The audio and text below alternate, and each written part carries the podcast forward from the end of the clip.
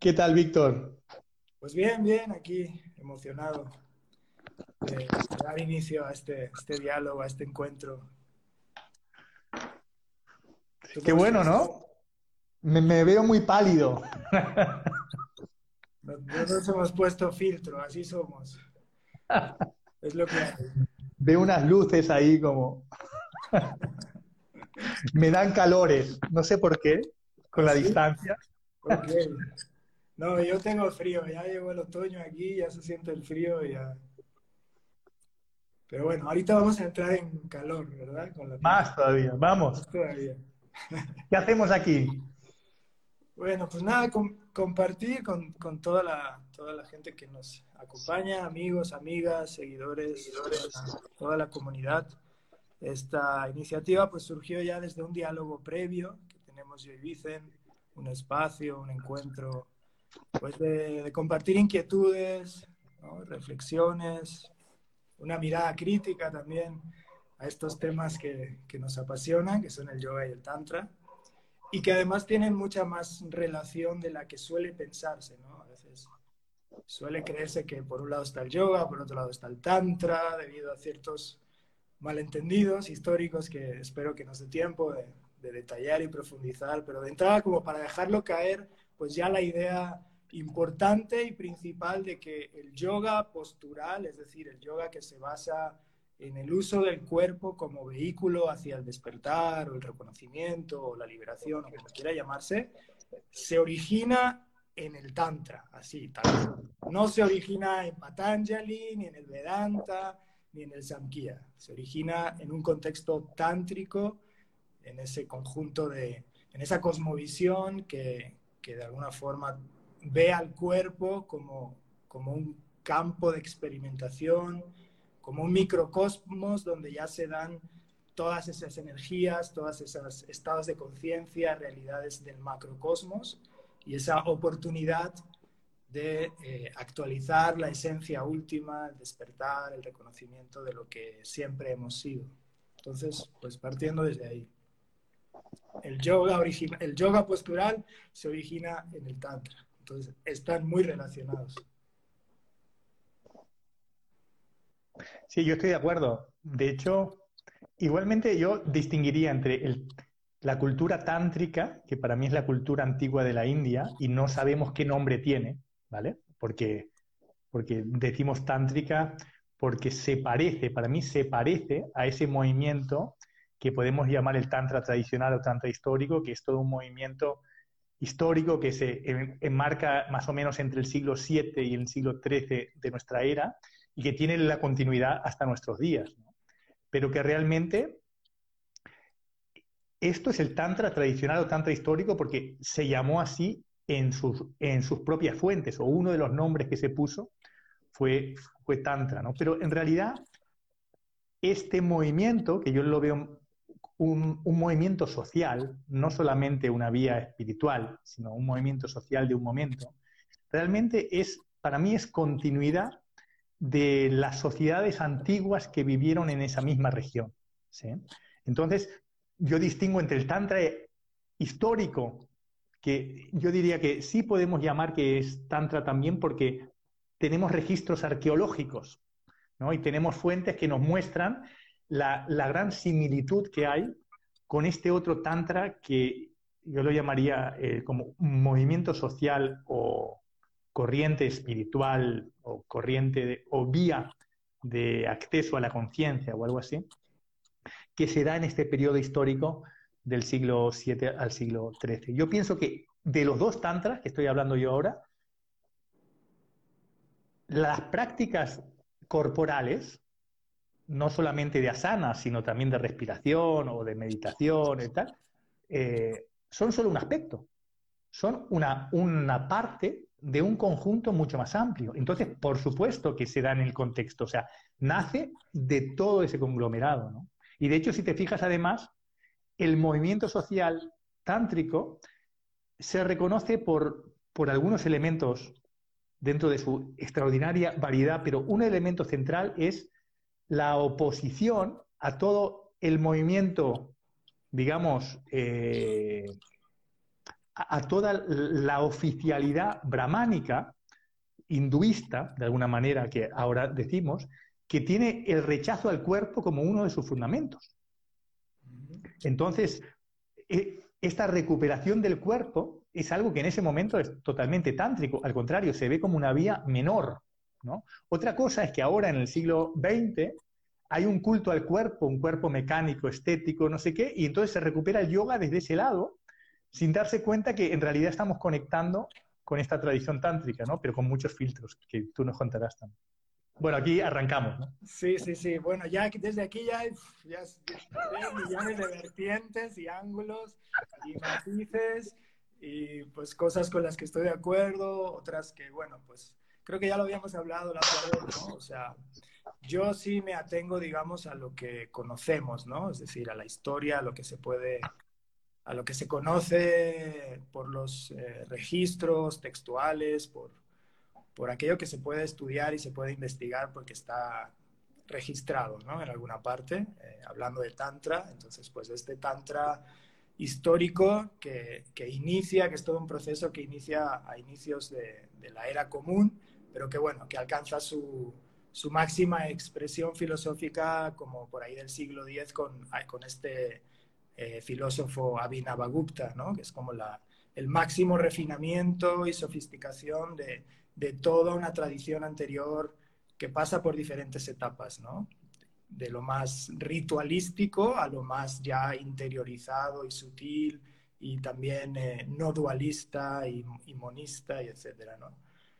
¿Qué hubo antes, ¿no? De si ya existía esta corriente social antes de la era común, eh, que pudiéramos llamar como visión tántrica, no lo sé. Ya es como, ya es un terreno ahí un poco de la especulación, porque como no hay registros, pues no podemos, podemos creer que sí, podemos creer que no, podemos tener como nuestras opiniones, pero yo digamos que solo me atengo a lo que, donde sí podemos como eh, tener algún tipo de registro y desde ahí saber, ¿no? Y no, que no sea nada más como especulación, pero, pero sí es cierto que desde donde sabemos, el Tantra como movimiento religioso revolucionario sí parte desde esa oposición o al principio de una, no de una manera como tan clara y radical, no es como que de un día para otro una gente empieza a oponerse al brahmanismo. De hecho, el movimiento tántrico inicia con los propios brahmanes, pero que de alguna forma empiezan a encontrar limitaciones en el, en el binomio puro-impuro, ¿no? que es propio de la, de la sabiduría de los Vedas, de la ortodoxia brahmánica, es decir, dividir todo en puro e impuro, personas puras, personas impuras, castas puras, castas impuras, lugares puros, lugares impuros, y eso se empieza a ver como un limitante, como una visión rígida, y se empieza a transgredir, es decir, a, ir hacia lo impuro para romper con esa limitación. Entonces empiezan a surgir prácticas consideradas por el brahmanismo como impuras, ¿no? Empiezan a surgir todas estas prácticas crematorias en los, en los cementerios, en lugares considerados impuros, que más adelante se añade pues toda la parte erótica, ¿no? El sexo, que también se concibe desde la ortodoxia brahmánica como una actividad impura, se empieza a percibir como una oportunidad de ir más allá de, ese, de esa dicotomía dualista, muy profundamente dualista, y se trata de trascender. Y ahí empieza a surgir esa, esa nueva visión que de alguna forma no es una nueva religión. El Tantra no es como una religión nueva que surge así de la nada, sino que es desde dentro de las propias religiones, es un cambio de visión. Es una visión cada vez más sutil, esotérica, profunda, que le da un vuelco a todo. Y por eso el Tantra se extiende por todas partes y llega al budismo y al shivaísmo y al vaisnavismo, influye en el sufismo hasta el taoísmo, o sea, se extiende como un virus, porque realmente es una visión que es mucho más libre, es mucho más profunda y, le da al ser humano una nueva libertad que, que, que no existía con esas visiones tan rígidas, patriarcales y dualistas anteriores. Qué bueno que hablemos de esto, Víctor, porque yo por un lado sigo tu, tu relato y lo conozco, lo conozco en estos especialistas, ¿no? Y, siento que tú tienes ese rigor que me encanta, ¿no? De basarte en las fuentes, ¿no? Y ver cómo todo este relato va apareciendo, ¿no? Y eso tiene una coherencia y una lógica que para mí es muy potente. Pero eh, yo, yo tengo una mirada que es como de conjunto, tanto de la historia como, de la, como del mundo. Y veo que esto tántrico no es una cuestión única de la India, sino que en el mismo momento está pasando lo mismo en Europa. Lo mismo está pasando con el movimiento milenarista. Lo mismo está pasando con la sociedad, que es una sociedad que se vuelve, digamos, eh, pura y casta, ¿no? Despreciando el pecado. Y me doy cuenta de los paralelismos. O sea, para mí es al revés. Los que están haciendo una transgresión a la cultura general son las sociedades patriarcales, clasistas y racistas y religiosas y puritanas estos son los que, esto es la anomalía. Lo otro, no necesitamos ninguna prueba para saber que la cultura tántrica tiene miles de años, tántrica, hechicera, como la quieras llamar, porque las pruebas están por todos lados. De hecho, esa cultura ha llegado hasta, hasta prácticamente nuestros días con una coherencia total. Le puedes decir, es al revés, es esa cultura está y de repente empieza a tener importancia alrededor de del año, o sea, del siglo V antes de Cristo al siglo V después de Cristo, la cultura patriarcal y clasista en Europa, en la India y en China, en los grandes centros donde se desarrolla lo que se conoce como la civilización, que es la civilización de la separación. Y entonces hay momentos donde esto que yo llamo no dualidad orgánica, por no llamarlo solo tantra, ¿no? Eh, es decir, que es de una coherencia total en todo el planeta. En todo el planeta ocurre esto, ¿no? Eh, y esto, por supuesto que hay muchas pruebas y registros de alguna manera, pero necesitamos ir a una historia mucho más global. Por tanto, yo diría mucho más tántrica, porque si algo tiene el tantra es esta mirada global, esta devolvernos a ser, ser parte del cosmos, no parte de un país y de la historia puntual de un país, que dentro de la historia es como el pequeño relato dentro del gran relato. Yo pienso que hay muchos niveles, ¿no?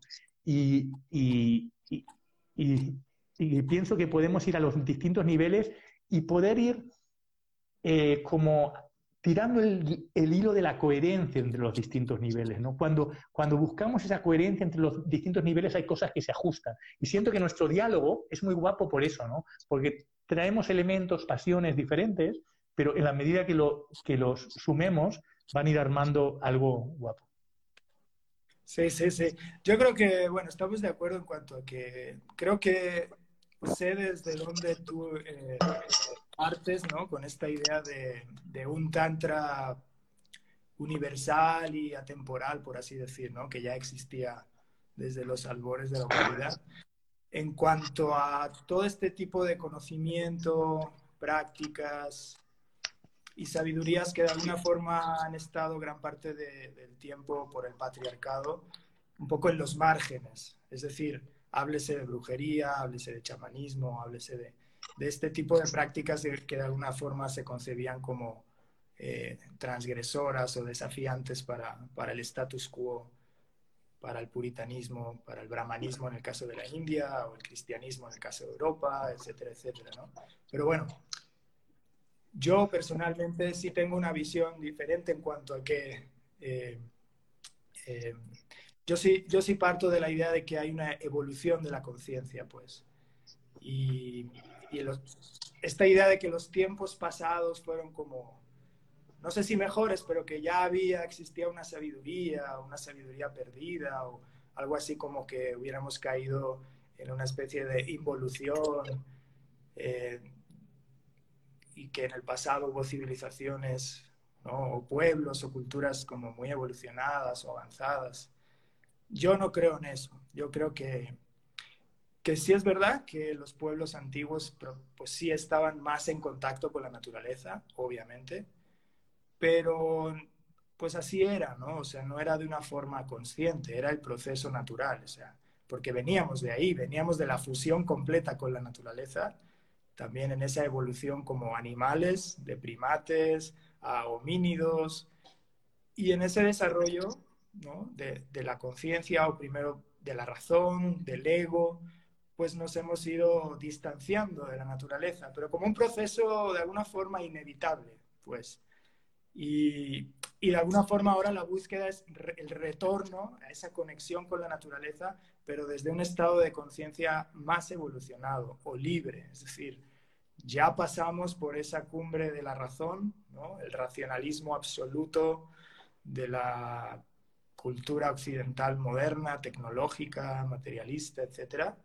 Y de alguna forma ahora el llamado es regresar a, esa conexión con la naturaleza, pero desde un estado de conciencia diferente al de los pueblos antiguos, porque luego sí hay un poco este romanticismo de, de poner como en un pedestal a esos pueblos antiguos como que eran súper ecológicos y súper democráticos y súper feministas y sabios, y muchas veces no es cierto, ¿no? Por ejemplo, en el caso de México se suele romantizar al pueblo maya y a los mayas como fuente de sabiduría, una civilización súper avanzada, etcétera, y los pueblos originarios. Y lo cierto es que también existía la esclavitud, las jerarquías, los reyes, los esclavos, el machismo, no estaban tan evolucionados, pues sí estaban más en contacto con la naturaleza, pero no habían hecho todo un trabajo de conciencia que era inevitable tener que hacer en todo el proceso histórico hasta donde estamos ahora, ¿no? Entonces, creo que también luego pasa que así como hay en la, en, el, en la recepción de las tradiciones antiguas en el occidente moderno, esta tendencia a banalizar, este, corromper y bajo la lógica capitalista el conocimiento antiguo y, surgen de ahí muchos mitos y muchas falsas creencias, que de eso vamos a hablar también. También luego existe una tendencia a lo que llamo el ancestralismo, es decir, que todo aquello que es ancestral automáticamente es sinónimo de sabiduría y no siempre es así. Y tampoco todo lo que es tradicional o viene de una tradición es absolutamente sabiduría pura. También se puede cuestionar, y se puede este, prescindir de ciertos elementos que a lo mejor ya no nos funcionan ¿no? a día de hoy. Entonces también hay que tener una mirada crítica para no romantizar ni el yoga ni el tantra tradicional, porque también hay, hay mucha, mucha cola donde pisarle. Yo coincido con una sensibilidad que tienes con respecto a ambas idealizaciones, ¿no? O, ambas, ambos extremos, como diríamos, ¿no? Pero también, como te, diría, hay otra posibilidad. En cambio de la evolución o la involución, ¿sí? En cambio de, ver que el conocimiento mejora, ¿no? E, la conciencia humana mejora y hacer como una cosa global de la humanidad en su conjunto. O, poner el pasado como, como ideal. Al final, yo pienso que todos estos esquemas son esquemas de la mente lineal. Y el Tantra nos enseña otra cosa de cómo funciona la conciencia, la historia y todo, que es esta paradoja que pienso que en tu, en tu exposición está, como que, es, que no todo es malo ni todo es bueno de cada cosa. O sea, yo pienso que coincidimos en esto, ¿no? Pero eh, voy a plantear un esquema que siento que es muy tántrico, también en el manejo de la historia, y es que eh, todo surge como de un origen, hace un movimiento hacia la separación, por tanto, si quieres, hacia la evolución, hacia la involución. O sea, todo, toda expresión se separa del origen para explorar otra cosa, y es lo que tiene la conciencia, que puede explorar la inconsciencia, o puede explorar cómo con la conciencia hago eh, lo contrario que la armonía con la conciencia apuntaría, algo así, ¿no? Que es lo que estamos viviendo. Pero que esa experiencia negativa, involutiva, de alguna manera, también tiene el otro polo, que genera, no, no, me doy cuenta de que me estoy separando de la fuente y deseo volver, ¿no? Y entonces yo veo la historia como esta experiencia de complejidad, que por un lado me da una experiencia donde aprendo un montón de cosas, cagándola fundamentalmente, pero aprendo un montón y esto es lo que nos encontramos ahora nosotros, mil o dos mil o cinco mil años después de estos pretendidos orígenes. ¿no? Realmente hay elementos que están en la fundación de, un de, de una humanidad.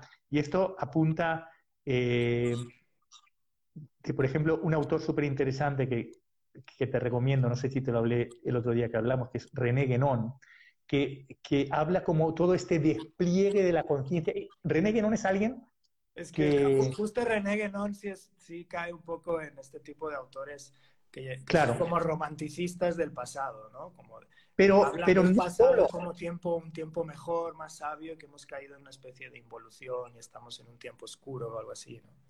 En algún... Es verdad que tiende a, a ponerle más energía a ver todo el tiempo oscuro, ¿vale?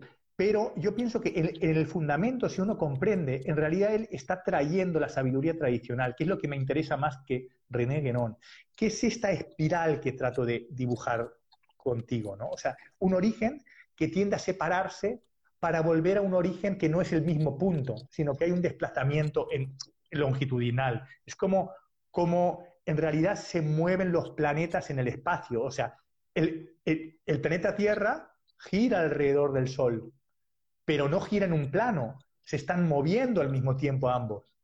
Entonces se mueve en espiral, pero al mismo tiempo, si quieres, avanza. Ahí tendrías razón, coincidiría contigo, de que hay un desplazamiento y hay un aprendizaje, pero ese desplazamiento, de alguna manera, es un movimiento de, de separación. Es decir, estamos explorando los grados de mayor inmadurez y más separación de la fuente de la historia de la humanidad, probablemente ahora al mismo tiempo que es un momento donde más conciencia aparece. Esa es la paradoja, de ver que realmente el movimiento de la conciencia es en los dos sentidos al mismo tiempo. Cuanto más oscuridad, más luz, cuanto más separación de la conciencia, más conciencia, cuanto más desamor, más amor. ¿no? Y eso es lo que también nos enseña el Tantra, ver esta mirada circular, pero no circular de volver exactamente al mismo sitio, sino que en cada ciclo hay un desplazamiento y hay un aprendizaje, ¿no? Y esto, ver la historia de esta manera, sale de la involución y de la evolución. Sí, esto, esto podría, de repente me vino la idea de que podría ser comparado un poco con el mismo proceso que propone la cosmovisión tántrica, ¿no? La cosmovisión del tantra se basa pues en este principio llamado Shiva o Vairava, que podemos entender como como el absoluto, el principio absoluto, el creador, la fuente última, el origen. O para, o para. En el origen era para, que es una diosa femenina, que es muy bueno sacarlo en este momento donde está la sensibilidad, ¿no? Es que siempre la conciencia es masculino. Pues para sería esto, en, el Vignaya Bhairava Sí, ese es otro tema que, bueno, me gustaría hablar en algún momento y del que quiero en realidad investigar un poco más a profundidad para poder hablar de él que es esta idea de asignar o, pretender que pudiera haber como principios ontológicos absolutos masculinos y femeninos, ¿no? O sea, Shiva y Shakti. ¿Por qué, por qué lo, lo, máximo y lo más absoluto es masculino y, lo, y su expresión o manifestación femenina, ¿no? No, pero ¿es, algo, ¿Es algo per se intrínseco o tiene que ver con la cultura y los paradigmas ¿no? En este caso el patriarcal, que obviamente siempre le va a poner atributos masculinos a lo más sublime, a lo más elevado y, femenino siempre Pero viste por debajo, ¿verdad? Viste en este libro, que es una fuente para mí y que compartimos el otro día, el Vignaya Vairava Tantra, que es un poco el origen de todo este, digamos, sistema un poco más moderno que ha citado antes el Abhinavagupta, porque ya introduce un tantra más directo, más menos ritualístico, más conceptual y de prácticas, ¿no? Muy, más corporal, más cercano a lo que nosotros podemos integrar sin tanta, digamos, cultura, digamos, eh, específica de la India, ¿no? Pero él habla de Vairava y Vairavi como citas, pero lo que menciona en ese texto histórico es que los aspectos de la conciencia son tres eh, símbolos femeninos los tres, para, a para y, y para para. Sí, Son tres símbolos femeninos que para mí no son dioses, son símbolos Y los tres son femeninos. Para vendría a ser Shiva, para para vendría a ser Shakti, como se resolvió, y el apara viene a ser el movimiento entre los entre esos dos polos. Por eso, al final, da igual, o sea, esta masculinización o feminización, en realidad tenemos que salir de eso dándonos cuenta que son solo símbolos y que el Tantra ha usado distintos símbolos, a veces solo femeninos o a veces invertidos. Shiva Shakti se convirtió en, un, en, un, en algo como que eh, se, ha se ha popularizado esto justamente por el patriarcado para mí, justamente. Entonces, tenemos que poder salir de ahí y a mí me encanta este otro esquema de solo simbologías femeninas y ya está. Sí, o, ni femeninas ni masculinas, es a eso a lo que voy, ¿no? Porque de alguna forma, cada vez que incurrimos en la tendencia a atribuir eh, características o atributos masculinos o femeninos, de alguna forma seguimos perpetuando la lógica patriarcal. Es decir, ¿por qué no, por qué no hablamos simplemente de características sin mencionar masculino ni femenino, ni simplemente características que están en todas partes disponibles y que nos atraviesan a a todas y a todos, ¿no? Pero cuando hablamos de lo sagrado masculino y lo sagrado femenino, como si fueran como energías en sí que existen tal cual, cuando en realidad muchas veces es más bien en los conceptos que le pone el ser humano, desde sus lógicas y, desde sus paradigmas y sus estructuraciones sociales, le pone ¿no? esos, esos nombres, esas palabras, esos conceptos y luego pareciera que eso existe tal cual en la naturaleza, ¿no? Que hay como cosas ahí intrínsecamente masculinas e intrínsecamente femeninas que inconscientemente seguimos atribuyendo a hombres y a mujeres y entonces perpetuamos ese patriarcado. ¿no? Entonces también hay que empezar a romper con eso y empezando desde ahí. Shiva Shakti, bueno, entendiendo que al final va más allá de los nombres, ¿no? Shiva y Shakti es el nombre que le puso esa cultura de la India de un momento histórico porque tenían ciertos paradigmas en ese momento, porque también no hay que romantizar el Tantra, también incluso el Tantra, aunque fue el movimiento religioso que fue más lejos, fue el más radical y el más revolucionario en cuanto a romper con el binomio, con la dicotomía puro-impuro, con la rigidez del brahmanismo. Aún así, el Tantra también sigue en una lógica patriarcal. Es decir, por ejemplo, por poner un ejemplo, los cultos de la tradición Krama y Kaula, son estos cultos tántricos donde, donde se da el ritual Maituna, el famoso ritual Maituna por el cual a día de hoy la gente siempre asocia tantra con sexo, ¿no? Es otro tema. En ese ritual Maituna, en ese momento histórico, se sigue viendo a la mujer como un objeto, es decir, ya no se rechaza como anteriormente, como eh, en los sistemas dualistas y en la tradición brahmánica, en la cual a la mujer se la ve como, como una fuente de pecado, de impureza, como, como ese ser que es fuente de tentación para el hombre y que lo saca de su pureza y, y bla, bla, bla. Ya no se ve así, ya se empieza a incluir en, en los rituales pero se sigue viendo de alguna forma objetivizada, es decir, se ve a la mujer como un vehículo o un instrumento para, para ese ritual de energías, para esa fusión de energías, con toda una serie de parafernalia, de ritual, se hacen unos mandalas, es decir, unos círculos de hombres y mujeres, siguiendo las jerarquías de esa familia, de ese clan, el maestro, etcétera y la mujer sigue siendo vista como un objeto. Un objeto para llegar a Shiva, pero sigue siendo pero, un objeto. Es decir, pero, todo sigue girando en torno al hombre.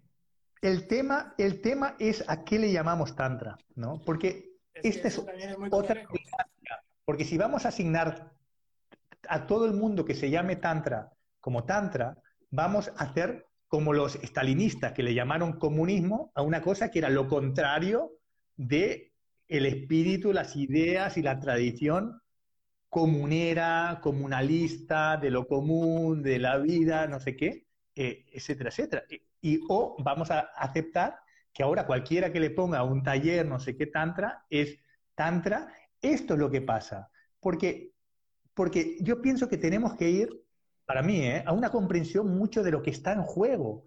Está para comprender realmente el contexto, porque si no, vamos perdidos buscando quién, quién, le llama Tantra, cómo sigue esta tradición, no sé qué, qué es lo que le pasa a nuestros amigos historiadores literales, que yo lo respeto mucho su trabajo, como Figueroa, por ejemplo.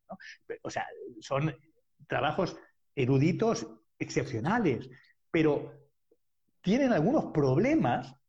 Uno es que no son practicantes, que se nota, que, que, lo, que lo hablan desde, desde, desde el intelecto y que no han practicado profundamente estas, este meterse en la energía. Entonces traducen e interpretan desde la cabeza y no desde la experiencia de totalidad. Y otra también es que tratan de hacer un mapa de la genealogía del Tantra en una historia lineal de quién se llama Tantra y al final vas a poner a los enemigos del Tantra como la escuela más tántrica. No, los tántricos fueron denunciados por todo ese poder brahmánico. Claro que puede haber algún brahman que intente aprender, pero en general no es realmente... Claro, nos va a llegar la historia del Tantra a través de los brahmanes, pero son los que han luchado contra el Tantra, los que se han opuesto al Tantra. Y después hay alguno que lo recupera y lo convierte en lo contrario, como pasó, por ejemplo, con, con el movimiento milenarista que conocemos a los cátaros, pero los cátaros, es decir, eran la, fracción más dualista por eso se llamaban los puros, dentro de todo el movimiento no dual cristiano y social del milenarismo europeo.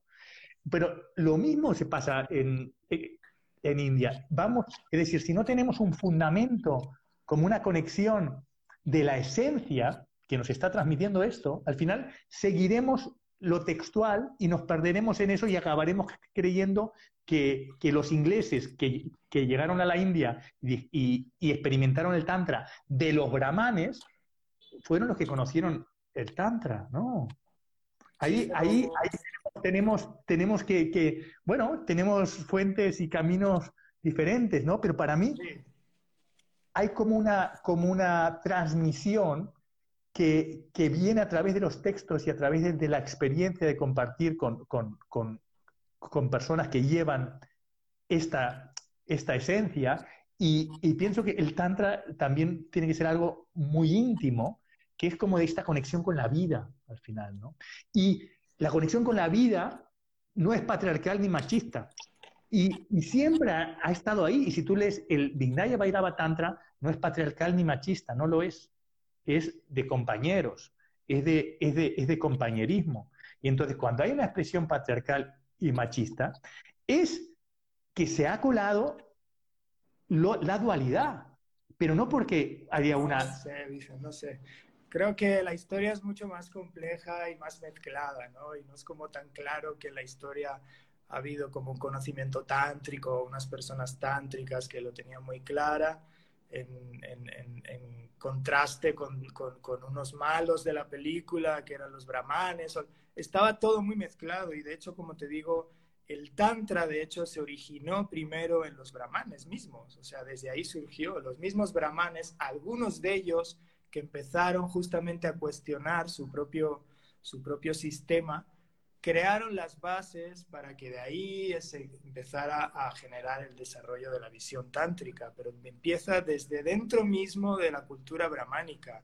No es como una gente aparte que de repente se ilumina o algo así y están en oposición contra los brahmanes. No, la historia es mucho más compleja que eso, porque si no creo que otra vez estamos cayendo como en, en cierta romantización de la historia, ¿no? y pasa lo mismo en el yoga sea, lo mismo pasa con el yoga, es decir, hay esta idea de que hay un yoga puro y esencial y tradicional que se puede perder en medio de, tanto, pues en medio de la modernidad, del capitalismo, de la banalización o algo así, pero ni siquiera es tan sencillo como eso, ¿no? Incluso el, el yoga tradicional, supuestamente como incorruptible o puro, pues ya de por sí también viene con sus, con sus carencias, con sus distorsiones, etcétera, etcétera, ¿no? Y en el caso del Tantra, pues pasa lo mismo, o sea, el Tantra que pudiéramos practicar a día de hoy como libre y, despojado de esa contaminación brahmánica, este, ¿de dónde vendría? ¿De qué tradición o, bajo qué transmisión directa? O sea, estoy de acuerdo contigo en que sí es verdad que, que no, todo es, no todo es el conocimiento intelectual, que no todo es el estudio de los textos y que pasa muchas veces esa es una de las grandes sombras del mundo académico, puede ser esa, es decir, que se claven tanto, tanto, tanto en lo académico y en lo teórico, que se pierda la vivencia, que al final es lo más importante, la experiencia, la vivencia directa, tocar el mundo y ser tocados con esa mirada tántrica.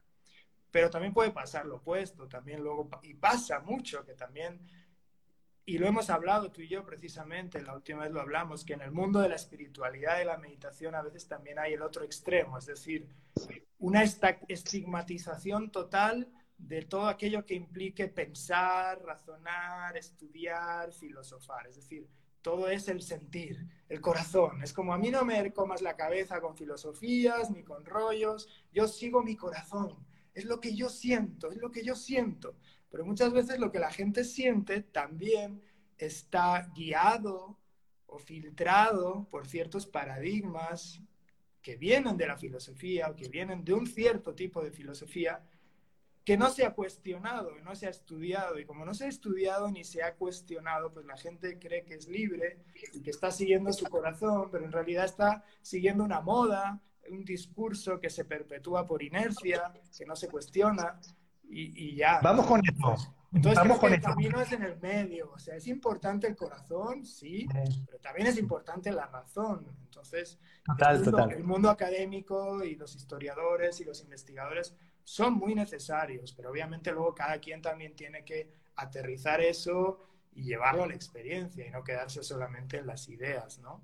Pero si no fuera por eso, también pasaría lo que suele pasar muy a menudo, que fanatismos, dogmatismos, idealización, romantización. Total. Total. Mm. Súper. Yo creo que eh, hemos ido hoy un poco a esta parte más eh, de diferenciación eh, entre nosotros también, ¿no? De, ver cómo vemos la historia de una forma diferente también, ¿no? Pero siento como que has, introducido distintos temas ahí que, que, coincidimos más, que me gustaría rescatar. Uno es es esta, esta imagen de lo masculino y lo femenino sagrado, digamos, ¿no? O de tantas cosas como que ahora encontramos con el nombre de, Tantra y que hay mucha confusión, ¿no? Yo, por ejemplo, con esto de masculino y femenino sagrado, diría, uno, la imagen que tenemos de lo que es Shiva y lo que es Shakti en el Tantra, yo, yo pienso que está muy confundida, porque Shiva y Shakti no significa para nada lo masculino y lo femenino que, eh, que yin yang signifique, yin yang del taoísmo estoy hablando, ¿eh? signifique lo masculino y lo femenino, habría que verlo. Eso lo dejamos para otro día. Pero Shiva Shakti no significa para nada lo masculino y lo femenino. Entonces, todos estos tantras de lo sagrado masculino y sagrado femenino, poniendo las imágenes de Shiva y de Shakti, para mí es, es ridículo. O sea, Shiva significa algo, es el polo conciencia del canal de energía, digamos, que es de, en un polo la sutileza más absoluta, casi en el polo luz, en el polo conciencia, y en el otro polo la energía más gruesa que se convierte en materia, que se convierte en acción, que se convierte en experiencia. Y el Tantra ve la dinámica de la vida como una pulsación entre estos dos polos que se ha llamado Shiva Shakti, pero se puede llamar, como te digo, para y, para para, o Vairava y Vairavi, o de muchos nombres diferentes que no tienen por qué ser masculino, o sea, un símbolo de un chico y una chica. No tiene cero que ver, cero, cero, cero. Entonces, yo no sé quién se ha inventado esto. Esto sí me interesaría mucho también para tener los fundamentos de cuestionar de dónde sale esto. Para mí son idealizaciones de algo que, se ha creado históricamente, que es el género hombre y el género mujer, que esto sí podemos ver históricamente cómo se impuso un modelo de qué tenía que ser hombre y qué tenía que ser mujer.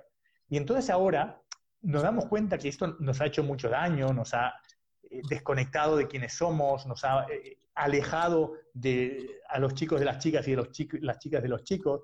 Mm, y entonces, queriendo sacralizar esto, dándole lo sagrado, queremos solucionarlo, pero al final estamos reafirmando cada vez más este, este estereotipo, dotándole de, de, sacralización.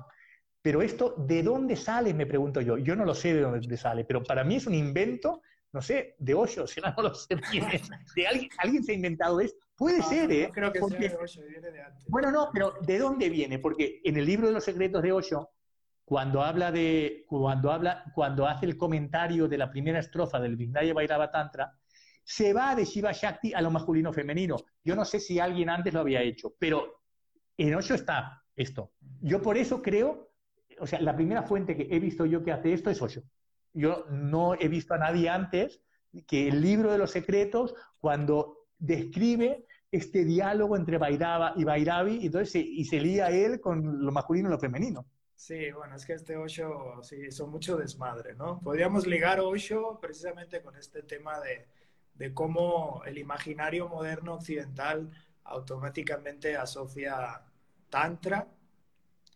Digo, no es únicamente responsable Osho, pero es de los más responsables de este fenómeno New Age, del Neo-Tantra, que ha generado esta asociación automática de Tantra con con sexo espiritual o con eh, sexo yógico, ritual sexual, y, pues todos los millones de cursos y retiros que vemos de Tantra, siempre con ese componente del sexo, porque el sexo vende, ¿no? Es como que sexualidad sagrada, escuchamos eso. Y que vas a ser Shiva y la otra va a ser Shakti. Wow, y... a enseñar unas técnicas para un sexo increíble.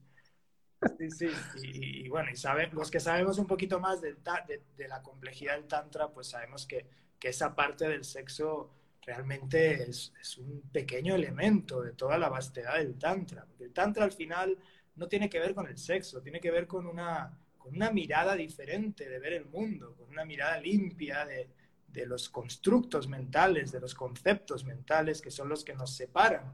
Y entonces, con esa nueva mirada, pues todo cambia, incluido el ¿Cuál sería, Víctor, para ti, en resumen? Yo luego intento hacer una síntesis. ¿Qué es lo que tú has pescado del Tantra como para... ¿Cómo lo resumirías tú? A ver. Mm,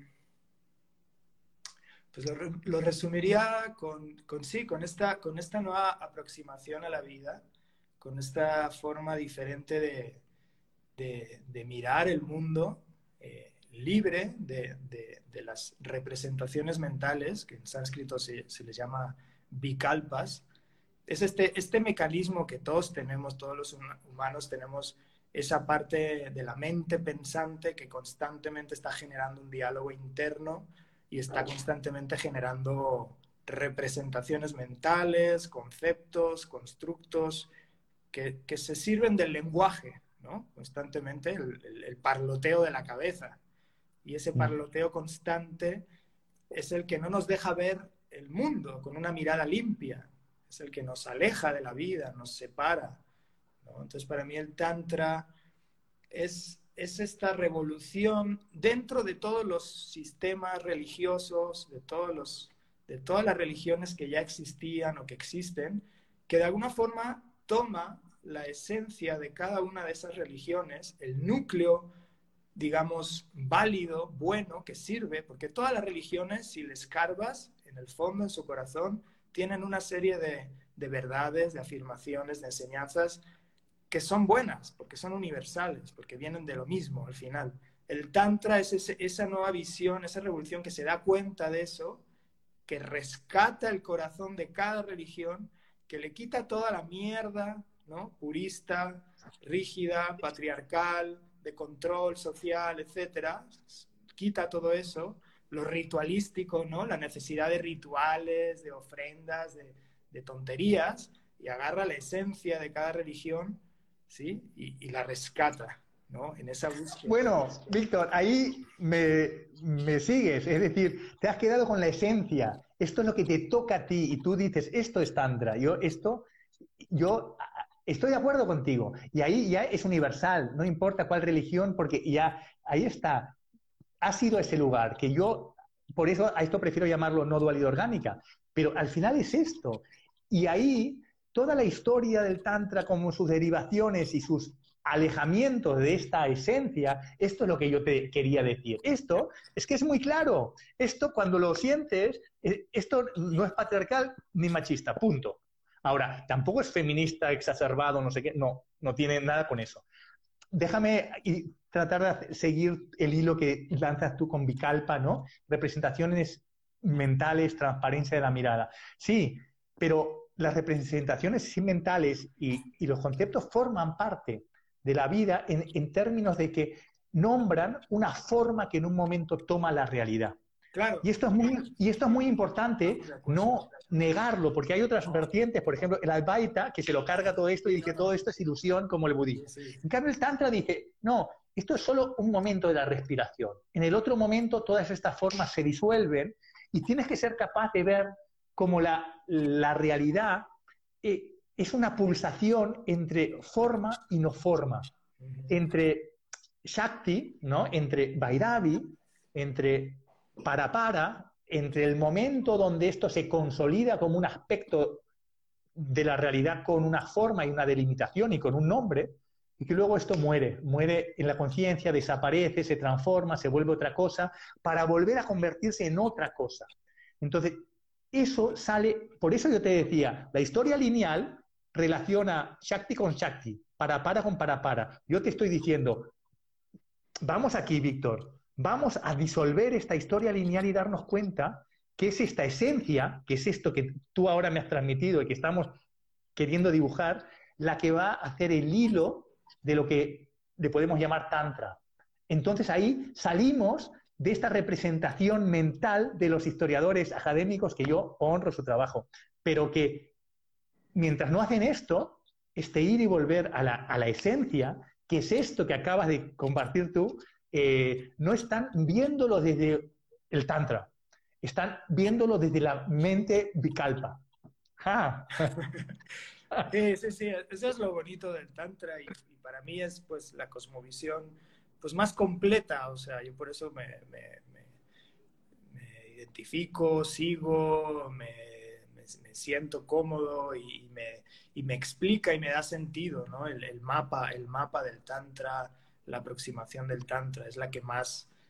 Eh, la que más resueno, con la que más vibro, porque tiene esta, esta totalidad de entender que todo, absolutamente todo lo que existe, todo aquello de lo que podemos tomar conciencia en, el universo, es parte de esa conciencia última, llámese Shiva, llámese Vairava, llámese como quiera. Es decir, no hay absolutamente nada en el universo de lo que nos debamos alejar o que debamos rechazar o que debamos negar, como hacen esos otros sistemas dualistas como el Samkhya, el Advaita Vedanta, el yoga de Patanjali, etcétera, que de alguna forma perciben o identifican o nombran partes de la realidad como un problema, como algo que eh, es una trampa o es una ilusión o hay que escapar de ahí para liberarse, etcétera, ¿no? Generan esta lucha interna en los seguidores de esos caminos por tratar de alcanzar una libertad negando o rechazando una dimensión del universo. Y el Tantra te dice, no, todo eres tú, todo es la conciencia, solo se trata de reconocerlo. Acabas de dar el otro elemento. Por un, es decir, toda la cultura dual, tanto en Occidente como en Oriente, rechaza una parte de la vida e idealiza otra parte de la vida. Y se queda ahí aprisionado entre las dos, queriendo ser algo, ¿no? Y el Tantra disuelve esas dos cosas. Tanto el rechazo como la idealización. Las dos cosas, las dos cosas. Claro, claro. Y como decías, ¿no? Desde ahí se, se abraza incluso la dualidad, es decir, incluso eh, esa parte de, la, de ese estado, esa estratificación del universo, desde lo más burdo a lo más sutil, o desde eh, la conciencia oculta en la inconsciencia hasta la conciencia última, abraza todos esos niveles, incluido el nivel de la mente que genera bicalpas, llámese ego o mente sí, o mente pensante, hasta eso tiene su cuota de realidad. No es que eso sea irreal, en ese nivel es real. Por eso también desde la visión del Tantra, eh, es, nos ayuda a no caer en lo que yo llamo el bypass absolutista, que esa es otra tendencia que se da mucho en el mundo de la espiritualidad, que desde estas visiones dualistas en las cuales existe una conciencia que es lo único que, real y todo el mundo manifestado como algo ilusorio, se llega a caer muchas veces en este reduccionismo, ¿no? De, decir, bueno, pues esto es una ilusión, esto no es, esto no es real, que a veces lleva a la apatía, a la indiferencia, a no sentir el dolor ajeno, a no involucrarse en el activismo social, porque decir, ¿para qué? Si es una ilusión, si el mundo manifestado es una ilusión, lo único real es la conciencia, ¿no? Entonces, es Pero esto, ojo, porque esto es toda la, espiritualidad dual gira alrededor de este, este, concepto. El budismo gira alrededor de este concepto. Incluso nuestros compañeros no dualistas, Advaita, tienen ese mismo concepto, que lo único real es, es lo absoluto. Por eso e, es tan importante rescatar el Tantra, porque es el único que dice todo es real. el único que dice todo es real. Todos los niveles de la conciencia son reales. Sí, así es. Sí, sí, por eso es, es, el, la cosmovisión más completa. Y de hecho, a mí me gusta recalcar que, que el Tantra integra el Samkhya en cuanto a la descripción de la Prakriti, Nada más recordando que el Samkhya es este sistema filosófico que habla de, dos principios absolutos, Purusha y Prakriti. Purusha como la conciencia y Prakriti como todo el mundo de la manifestación.